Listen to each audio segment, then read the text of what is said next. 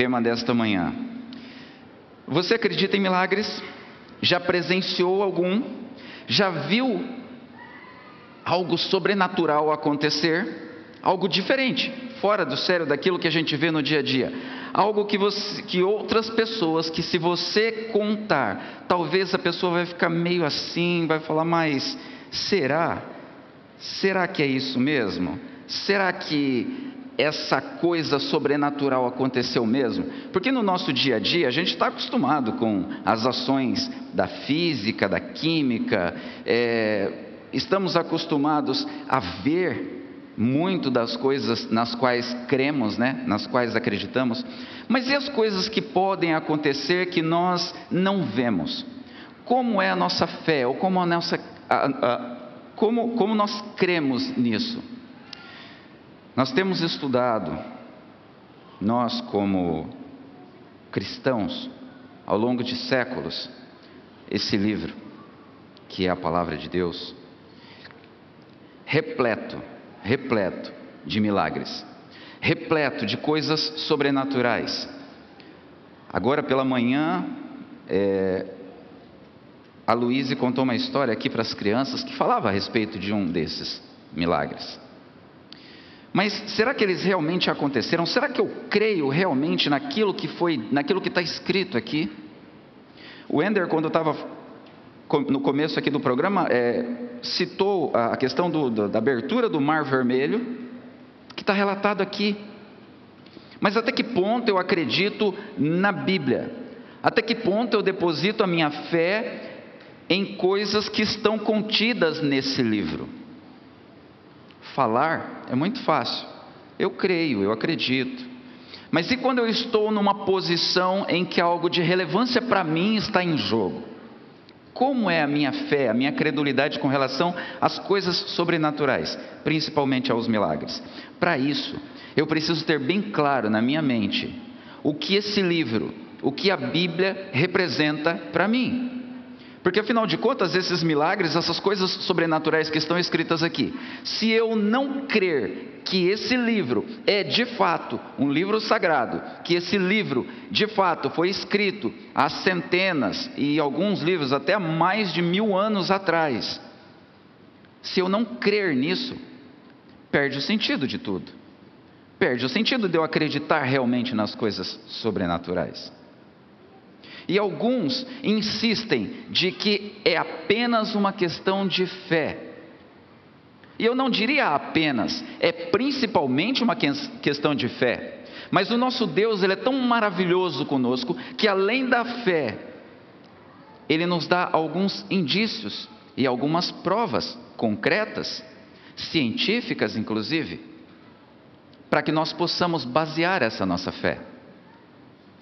É, eu gostaria que, por gentileza, soltasse um, um videozinho de um, de um canal de TV que está fazendo uma exposição é, de algo que reforça essa crença baseada no conhecimento científico, não apenas na fé. Preste atenção. Agora, os detalhes de uma pesquisa que resultou numa importante descoberta sobre a história da humanidade. Durante escavações em Israel, arqueólogos encontraram um pequeno objeto com inscrição. Ela confirma a existência de um personagem que o mundo só conhecia através da Bíblia. Uma descoberta pequena no tamanho, apenas um centímetro de diâmetro e 9 milímetros de espessura, mas gigante no significado. É uma evidência de que a Bíblia tem seus fundamentos históricos verais, verdadeiros. Este é o selo de Ezequias. Análises comprovaram que o objeto tem cerca de 2.700 anos. Ele foi encontrado durante escavações num sítio arqueológico de Jerusalém, em Israel. Os pesquisadores trabalham há mais de 30 anos nas ruínas de Ofel, bairro no sul da cidade. Muito já foi revelado. Ainda é possível ver aqui restos de casas, praças, locais para oração, além de restos de muralhas com milhares de anos.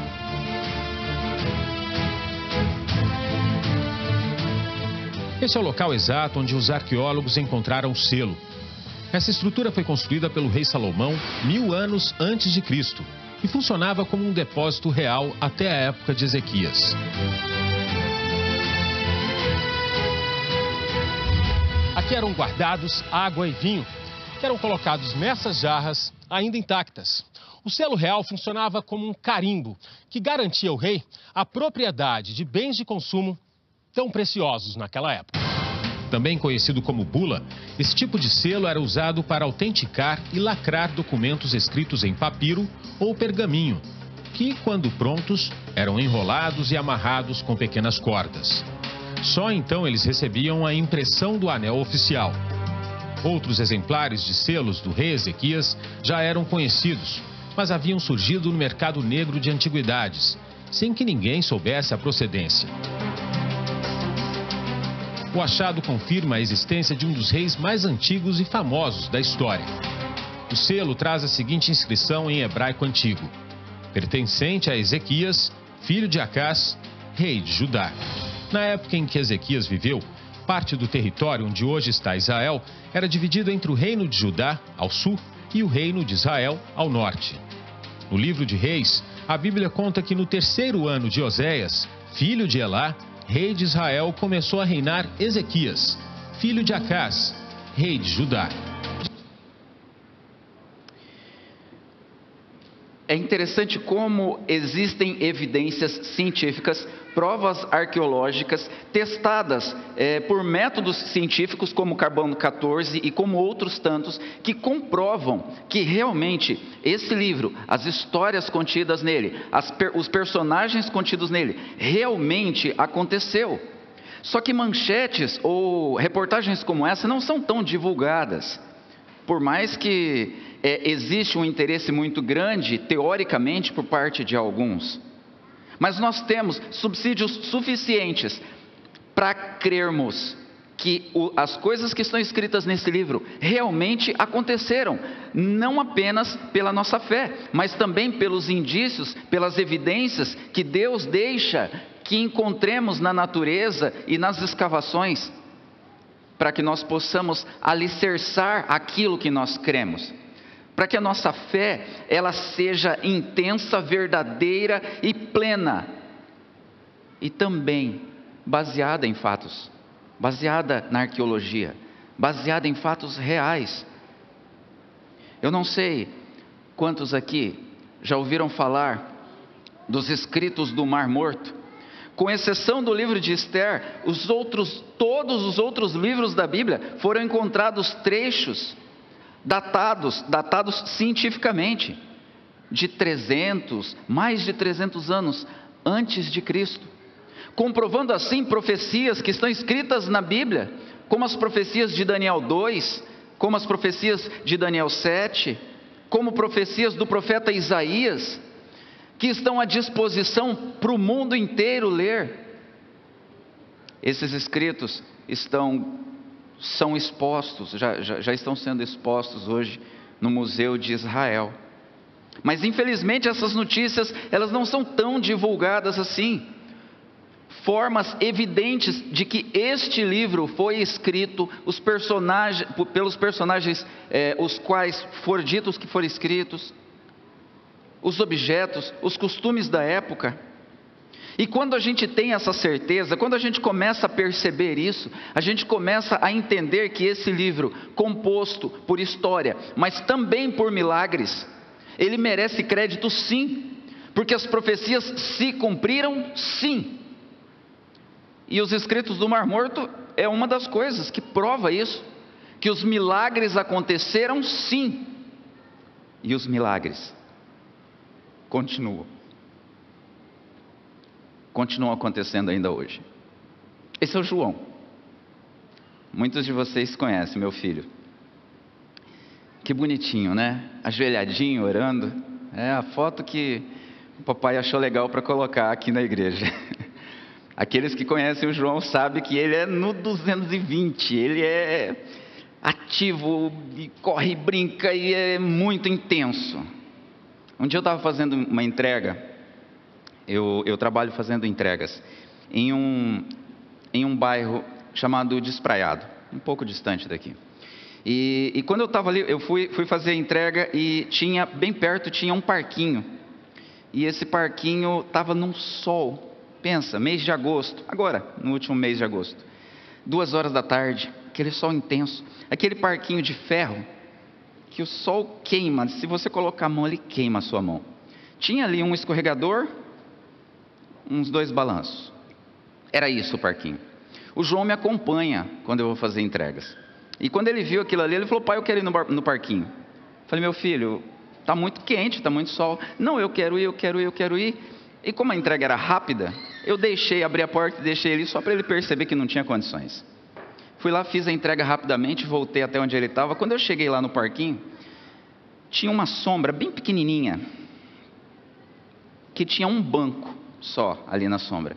E eu vi que ele, coitadinho, estava debruçado ali no banco. Aí eu fui lá consolá-lo, né? Coitado. Cheguei, sentei ao lado dele, coloquei a mão na cabeça, falei, filho, não chora não. É, outro, outro dia, em outro momento, a gente brinca, né, e tal. E ele levantou a cabecinha e falou assim, eu não estou chorando não, eu estou orando. Já, cacetada, né? Falei, você está orando, meu filho? Mas como assim você está orando? Ele falou, não, eu estou orando para Deus tirar o sol, para eu poder brincar. Quatro anos. Aí eu falei, e agora? Ancião, nascido e criado na igreja, como que eu vou explicar? Um cara que prega muito a respeito dos milagres, como que eu vou explicar para ele que Deus não vai tirar o sol? Como que eu vou explicar para ele que que Deus até já fez isso no passado, já moveu o sol, tal, a Bíblia está escrita, mas que agora é, ele é tão pequeno para poder brincar no parquinho, Deus não vai fazer isso. Na hora eu falei, talvez, né? Talvez faça. Foi, procurei no céu, não tinha uma nuvem. Agosto, Cuiabá, né? Aqueles que estão nos assistindo de fora, aqui em Cuiabá, o mês de agosto é, é complicadíssimo. Não tinha uma nuvem no céu. E eu comecei a tentar confortá-lo meio choroso, meio inconformado, ele saiu dali, entrou comigo dentro do carro e saímos. passei pelo, pelo novo pronto-socorro ali e saí no, naquele trevo ali do, do centro de eventos Pantanal. Quando passava por ali, me lembrei, tem um parque ali próximo, Parque Mãe Bonifácia. Entrei no parque, pensei, eu vou perder, não, vou ganhar alguns minutos aqui com, com ele. Cheguei, encostei o carro, ele desceu e foi lá, brincou, tinha algumas crianças e tal. Aqueles que conhecem o parque sabem que tem muitas árvores lá, então os brinquedos, tem muitos brinquedos, estavam ali na sombra, beleza. Ficou uma meia hora ali e fomos para casa. No outro dia, eu estava conversando com um amigo meu, Paulo Michael, talvez até está nos assistindo. É, e, e, disse para ele, falei, como que são as coisas, né? Eu fiquei sem ação na frente do meu filho. Ele fez essa colocação e eu e eu não sabia o que responder para ele. E eu falei: como, como é triste quando é, a gente sente que uma oração nossa não vai ser respondida, porque é um milagre para acontecer. Os milagres não, não são assim, né, tão simples. E aí o, o Paulo virou para mim e falou assim: Mas quem falou para você que o milagre não aconteceu? Quem falou para você que a oração dele não foi respondida? E aí eu tive aquele impacto assim. Ele falou: o que, que o seu filho queria? Queria brincar. Ele não brincou? Brincou. Na onde que ele brincou? Aonde ele brincou tinha sol? Eu falei, não.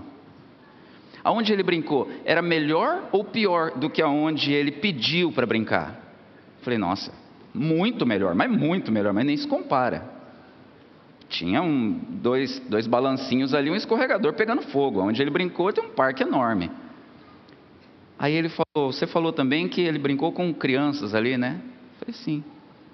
Meu filho é, é filho único, então criado sozinho. Quando junta com crianças, vira aquela coisa. Pensa numa alegria de um menino brincando junto naquele monte de criança. Deus operou um milagre. Deus ouviu a oração dele. Deus respondeu muito, mas muito melhor do que o que ele havia pedido. Muito melhor. E o ancião aqui estava achando que Deus não, não tinha respondido a oração. O cara que cresceu na igreja estava com os olhos fechados. E às vezes nós temos os olhos fechados. E o povo de Israel, ao longo da história, muitas vezes teve os seus olhos fechados e não viu, não percebeu o que acontecia. Eu acho que eu preciso de uma ajuda aqui na.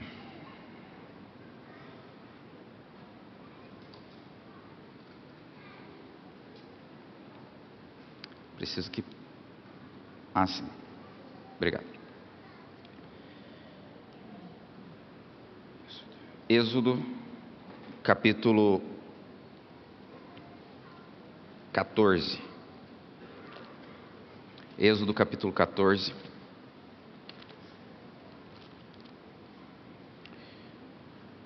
Versos de 11 a 17 diz assim: Disseram a Moisés: Será por não haver sepulcros no Egito, que nos tiraste de lá para que morramos neste deserto? Porque nos, porque nos, tra, nos tratastes assim, fazendo-nos sair do Egito? Não é isso que te dissemos no Egito? Deixa-nos para que sirvamos aos egípcios, pois melhor nos fora servir aos egípcios do que morrermos no deserto. Moisés, porém, respondeu ao povo: Não temais, aquietai-vos e vede o livramento que o Senhor que hoje vos fará, porque os egípcios que hoje vedes, nunca mais os tornarei a ver. O Senhor pelejará por vós, e vós vos calareis. Disse o Senhor a Moisés: Por que clamas a mim? Dize aos filhos de Israel que marchem, e tu, Levanta o teu bordão e estende sobre o mar, e o mar e o mar se dividirá, para que os filhos de Israel passem pelo meio do mar em seco. Eis que endurecerei o coração dos egípcios para que vos sigam e entrem nele. Serei glorificado em Faraó e em todo o seu exército, nos seus carros e nos seus cavalarianos. Essas pessoas tinham acabado de ver o rio se transformar em sangue, tinham acabado de ver pragas de rãs, pragas de gafanhotos, pragas de piolhos, é, saraiva, é, chuva de pedras, ah, e tantas, tantas outras coisas grandiosas, morte dos primogênitos, tantas outras coisas grandiosas. As dez pragas tinham acabado de acontecer, Deus tinha poupado o povo, eles tinham tudo para crer num milagre. No entanto, quando se encontraram perante uma dificuldade, o que fizeram foi lamentar, o que fizeram foi desacreditar de Deus. E agora Deus diz para Moisés: Ó, oh, faz isso, pega, vai lá, estende o seu cajado, o mar vai se abrir. E quando isso acontece, quando isso acontece, o anjo, a Bíblia diz nos próximos versículos, que o anjo sai da frente do povo de Israel, vai e fica atrás, intermediando os dois. A nuvem que estava na frente sai e fica atrás, para poder atrapalhar a chegada dos egípcios. Imaginem, o povo de Israel com crianças, com idosos, com animais, com com ovelhas, com cabras, andando lentamente. E o povo do Egito vindo em cavalos, correndo, iriam alcançá-los facilmente. No entanto, não conseguem alcançar, por conta de milagres sobrenatural. O milagre sobrenatural foi abrir o Mar Vermelho? Foi. E também foi sair a nuvem da frente e ficar entre os cavaleiros. E também foi quando o exército estava lá no meio do mar, nos versos seguintes fala que é, as, as, carruagens começam a, a afundar, as rodas dos carros, e eles começam a andar lentamente. Interessante que o povo tinha passado por ali com a pé, com cavalos, com gado, com tudo, e isso não aconteceu. Deus faz milagres para salvar o seu povo. E aí talvez você possa dizer, mas então tudo bem, era um milagre grandioso para salvar muitas pessoas. mais cerca de 600 mil homens, sem contar as mulheres e crianças, cerca de um milhão e meio de pessoas. Um milagre grandioso para poder salvar essas pessoas. Talvez se fosse uma só, não seria necessário um milagre tão de um vulto tão grande. E aí eu te convido a abrir a sua Bíblia. É, a gente vai precisar se entender aqui. Números 22, 28.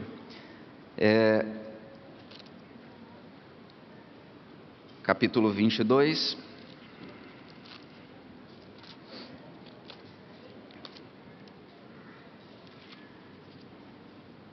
Versos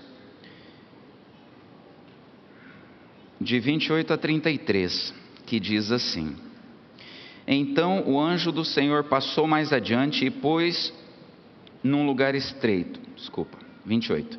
Então o Senhor fez falar a jumenta, o qual disse a Balaão: Que eu te fiz para que me espancasse já três vezes? É isso mesmo. O Senhor fez falar um animal. Verso 29. Respondeu Balaão a jumenta: Porque zombaste de mim, tivera eu uma espada na mão e agora eu te mataria. Replicou a jumenta a Balaão: Porventura não sou eu tua jumenta, que em toda a tua vida cavalgaste até hoje? Acaso tem sido o meu costume fazer isso contigo? Ele respondeu: Não. Então o Senhor abriu os olhos de Balaão, ele viu o anjo do Senhor, que estava no caminho, com a sua espada desembanhada na mão, pelo que se inclinou a cabeça e prostrou-se com o rosto em terra. Então o anjo do Senhor lhe disse: porque já três vezes espancaste essa jumenta, eis que eu saí como teu adversário, porque o teu caminho é perverso diante de mim. A jumenta me viu e já três vezes se desviou de diante de mim. Na verdade, eu agora te haveria matado se ela, se a ela e a ela deixaria com vida. Que milagre sobrenatural! Um animal conversar explicar uma situação para um homem, para um homem. Não foi para um milhão e meio de pessoas, foi para um homem. A Bíblia diz que no começo ela, ela saiu do, do caminho e, e, foi pelo campo, ali onde talvez tivesse um buraco, tivesse um bicho peçonhento alguma coisa assim, e aí Balão bate nela para ela voltar para o caminho, ela volta para o caminho. Tempos depois, novamente, ela vê o anjo e para protegê-lo também, ela encosta os pés dele. A Bíblia diz que ela encosta o pé dele no muro. E ele bate nela de novo. Na terceira vez, a estrada é muito estreita. A Bíblia diz que a estrada era muito estreita, não tinha para onde ela se desviar e ela sem saber o que fazer, ela deita no chão. E ele bate nela a terceira vez. Balaão estava indo fazer algo que ele não deveria fazer, que era amaldiçoar o povo de Deus. O anjo diz bem claro no texto: o anjo diz a ele que se não fosse a jumenta ter feito isso, o anjo teria matado ele e poupado a jumenta. Que milagre sobrenatural para poder salvar a vida de um homem, para poder salvar a vida de uma pessoa que estava indo ainda fazer algo que nem era o correto que nem era o certo a ser feito. Que amor esplendoroso desse Deus, manifesto na palavra dele, que está escrita há muitos anos e que existem relatos científicos que provam que é verdadeira, onde não me, não, não me leva a outra coisa a não ser crer que os milagres escritos aqui também são verdadeiros e são literais.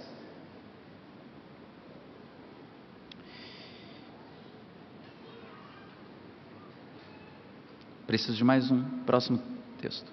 João capítulo 6. João capítulo 6. Versos 1 e 2. Diz assim: Depois dessas coisas, atravessou Jesus o mar da Galileia, que é o de Tiberíades. Seguiam-no numerosa multidão, porque tinha visto os sinais que ele, que ele fazia na cura de enfermos. Jesus estava ali naquela região e a Bíblia acaba de dizer que ele tinha feito alguns milagres sobrenaturais. Tais como esse que foi contado na, na história das crianças aqui.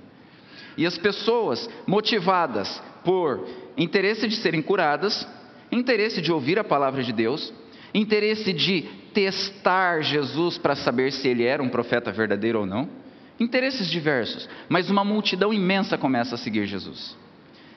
E em um determinado momento, Jesus conversa com os seus discípulos e fala assim: Ó, procurem um, um lugar aí que a gente pode arrumar comida para essas pessoas.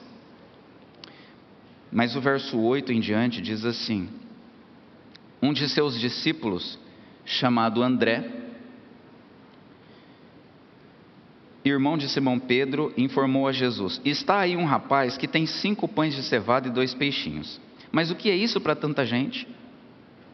Alguém que estava andando junto com Jesus, alguém que já tinha visto milagres acontecerem, ainda assim estava questionando: como que a gente vai resolver esse problema? Tem esse menino aqui, mas o que é isso para poder alimentar uma multidão? Verso 10: Disse Jesus: Fazei o povo assentar-se, pois, pois havia naquele lugar muita relva. Assentaram-se, pois, os homens em número de quase cinco mil. Então Jesus tomou os pães e, tendo dado graças, distribuiu entre eles, e também igualmente os peixes, quanto queriam. E quando já estavam fartos, disse Jesus aos seus discípulos: Recolhei os pedaços que sobraram, para que nada se perca. Assim, pois, fizeram, e encheram doze cestos de pedaços, dos cinco pães de cevada que sobraram aos que haviam comido.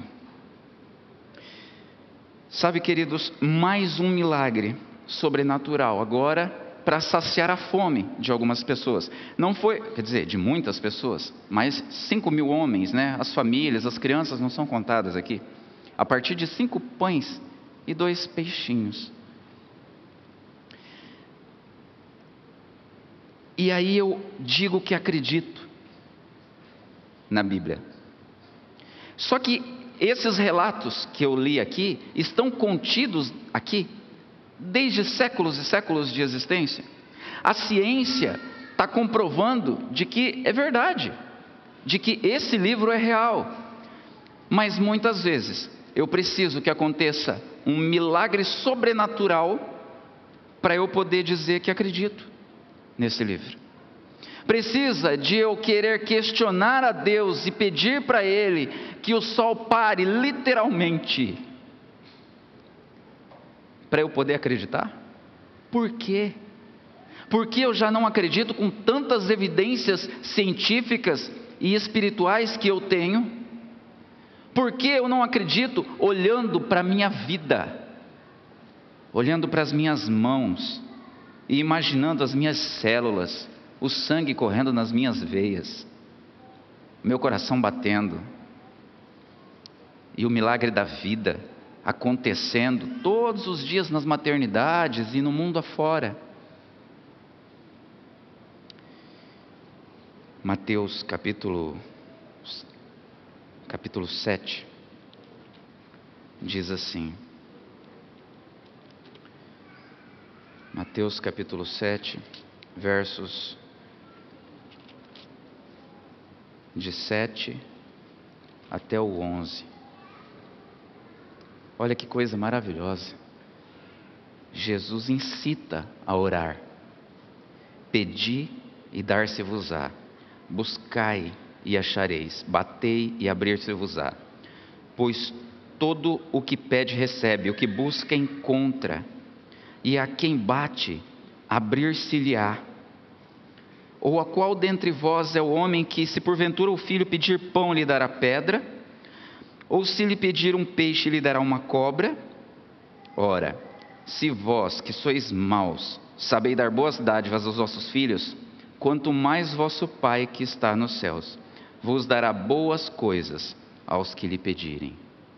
Esse livro, que é comprovado através de evidências científicas de que os personagens são reais, de que foi escrito realmente nas datas em que, em que são ditas. Esse livro fala de um Deus, de um Jesus, que está falando assim: ó, bate, bate e vai se abrir, peça que eu vou te dar, porque se um pai sabe dar, sabe dar coisas boas para o filho, quanto mais eu, que te amo, que te criei, que te formei, quanto mais eu, Deus, que entreguei o meu filho para morrer por você. Então peça. E aí a gente pede. Alguns anos atrás, é, eu recebi a notícia que a minha mãe estava com câncer. Foi bem difícil. Bem difícil. E o câncer dela evoluiu de uma maneira muito rápida, muito rápida. Quer dizer, na verdade, quando a gente descobriu, já estava bem avançado. Mas eu cresci desde a escolinha, desde os pequenininhos, vindo aqui nas classes, estudando. Eu cresci ouvindo versos como esse. É, a minha mãe foi piorando e um determinado dia ela estava na casa da minha irmã e ela pediu água e eu fui levar o copo d'água. A hora que ela pegou, que ela começou a beber, quer dizer, na verdade eu estava meio que segurando para ela. Ela com a mão assim embaixo, mas eu vi que a água começou a escorrer pela boca. E notei que aquilo estava estranho e tal, e ela estava com os olhos parados e, e não se mexia. Eu chamei por ela, ela não respondeu. Pegamos ali, levamos rapidamente, coloquei dentro do carro, fomos para o hospital do câncer e ela ficou catatônica, eu não sei se é esse o termo, mas assim, ela não, não respondia aos estímulos não piscava, não. E aí colocaram ela, colocaram soro e tal, e ela ficou ali por alguns dias. Nessa época eu trabalhava na Várzea Grande e no final do dia eu vinha para poder ficar um pouco com ela. É, a minha irmã ficava boa parte do dia também e alguns amigos né, ficavam. Mas um determinado dia, é, a minha irmã precisou sair para fazer algo. E nesse tempo eu entrei para poder ficar ali junto com ela um pouco. E tinha um, um aparelho, eu, eu, eu, não sou da área, gente, eu não conheço muito bem de aparelhos médicos, mas tinha um aparelho que ficava fazendo um barulhinho, apitando ali. E, e eu estava ouvindo aquilo, e de repente eu percebi uma alteração, mas uma alteração muito, muito intensa. E eu já vinha orando muito, mas assim, com muita fé, com toda a fé do meu ser, para que a minha mãe fosse curada para que ela pudesse testemunhar o milagre da cura. E aí, de repente, esse, nesse momento que eu estava lá, eu não passava muitos momentos lá, era uma área em que só as mulheres podiam ficar. Então, principalmente à noite, eu não, não podia passar lá. Mas nesse momento, o aparelhinho começou a apitar, começou a apitar mais forte, com mais intensidade. E eu me dobrei ali em oração eu me apeguei a esse texto e a todos os outros que eu já conheci. E sabe quando você tem aquela paz de que Jesus vai, Deus vai operar aquele milagre sobrenatural que você precisa? Em um determinado momento, no meio da oração, eu senti aquela paz e aquele som que tinha se alterado, que estava fazendo um barulho incessante, de repente aquele som sumiu e eu tive a plena certeza de que Deus tinha operado um milagre sobrenatural naquele momento. Eu orava para que o câncer fosse curado e ela pudesse testemunhar disso, porque ela era uma boa pessoa. Muitos aqui a conheceram.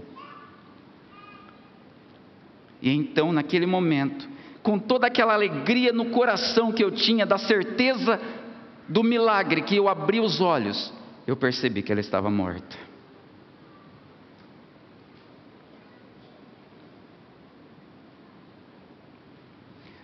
E agora? O que, que eu devia pensar?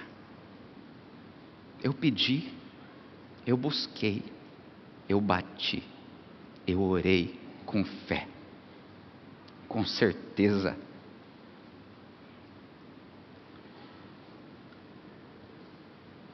Chamei o médico para fazer o, o atestado e saí dali assim,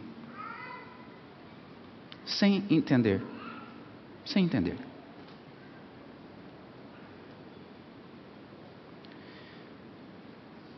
durante alguns dias, eu fiquei sem entender. Assim como talvez você já ficou alguma vez.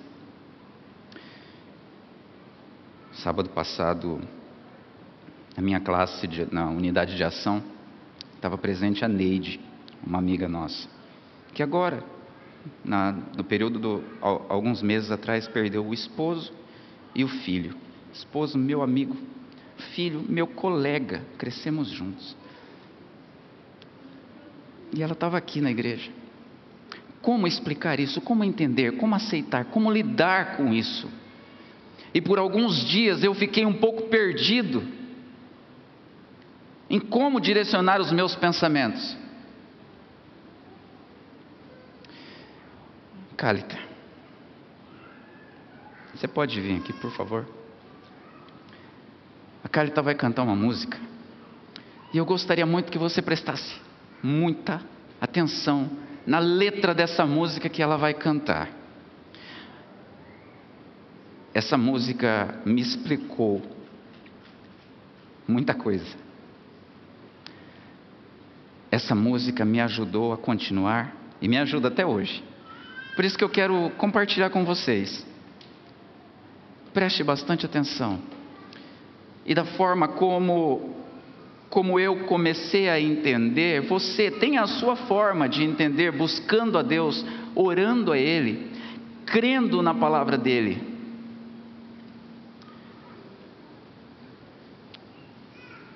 Eu acho que a letra vai ser projetada também. É? Se, se for o caso, seria interessante, se for possível. Pense na letra dessa música.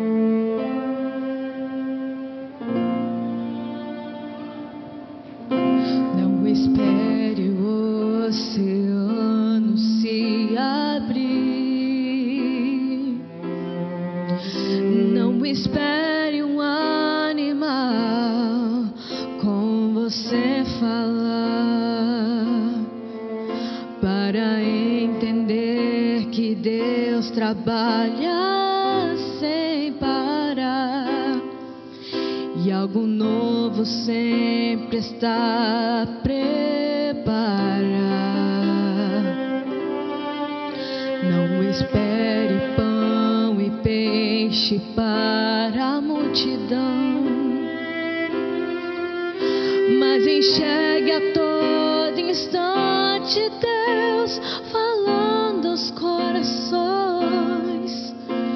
Pessoas que no fim da vida encontram salvação. Isso nem a morte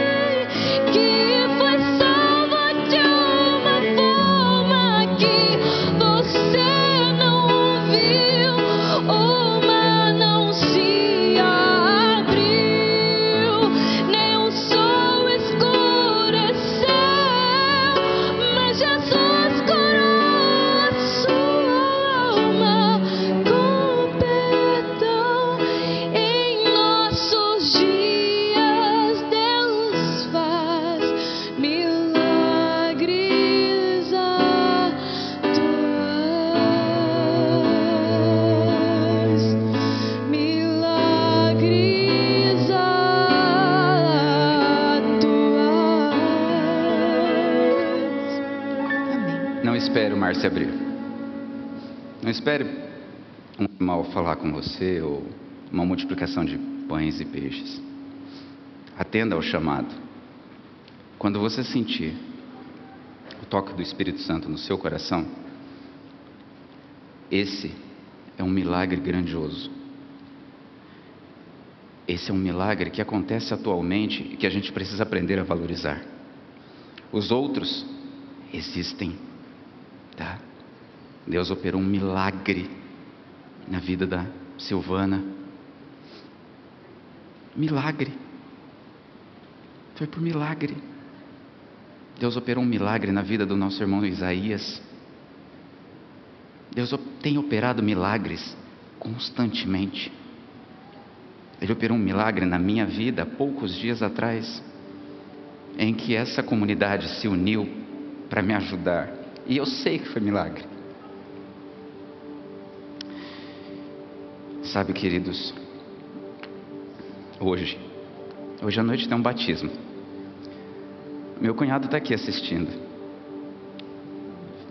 Ele era espírita, kardecista, e hoje à noite vai descer as águas batismais.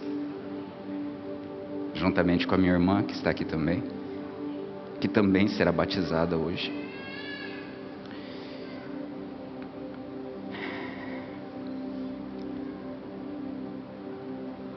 Parque que Deus preparou para o João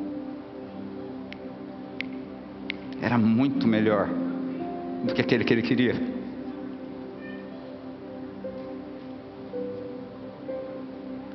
A vida que Deus está preparando para você.